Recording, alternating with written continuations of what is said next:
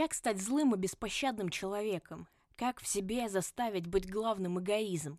Как не бросать воду свою в чужое пекло? Как искоренить мне этот мазохизм? Из себя, изнутри, вытащить, выбросить, потерять доброту, отпустить зависимость. Не понимаю я, как перестать любить.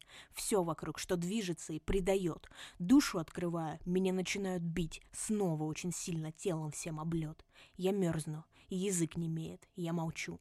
Думаю, как угодить еще вам по чуть-чуть.